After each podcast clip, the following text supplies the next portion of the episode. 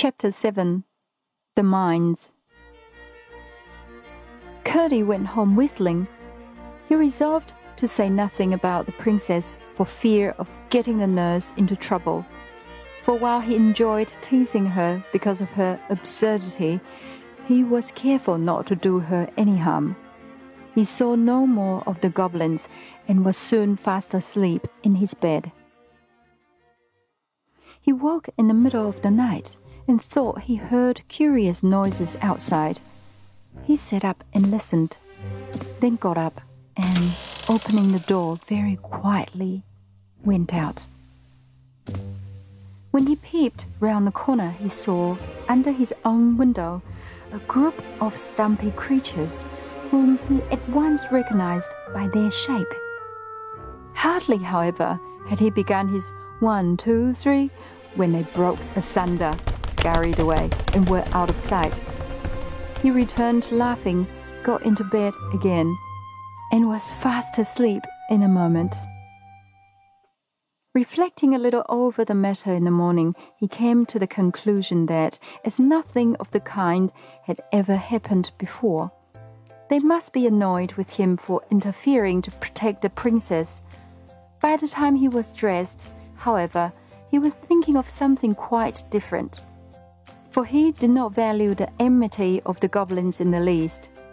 As soon as they had had breakfast, he set off with his father for the mine. They entered the hill by a natural opening under a huge rock, where a little stream rushed out. They followed its course for a few yards, when the passage took a turn and sloped steeply into the heart of the hill with many angles and windings and branchings off, and sometimes with steps where it came upon a natural gulf. He led them deep into the hill before they arrived at the place where they were at present digging out the precious ore. This was of various kinds, for the mountain was very rich in the better sorts of metals. With flint and steel and tinder box, they lighted their lamps then fixed them on their heads, and were soon hard at work with their pickaxes and shovels and hammers. Father and son were at work near each other, but not in the same gang. The passages out of which the ore was dug they called gangs, for when the lode or vein of ore was small, one miner would have to dig away alone in a passage no bigger than gave him just room to work sometimes in uncomfortable, cramped positions. If they stopped for a moment, they could hear everywhere around them, some nearer, some farther off, the sounds of their companions burrowing away in all directions in the inside of the great mountain. Some boring holes in the rock in order to blowing up with gunpowder. Others shoveling the broken ore into baskets to be carried to the mouth of the mine others hitting away with their pickaxes.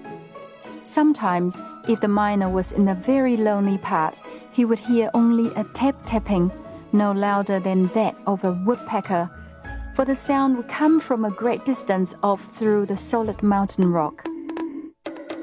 The work was hard at best, for it is very warm underground, but it was not particularly unpleasant and some of the miners, when they wanted to earn a little more money for a particular purpose, would stop behind the rest and work all night.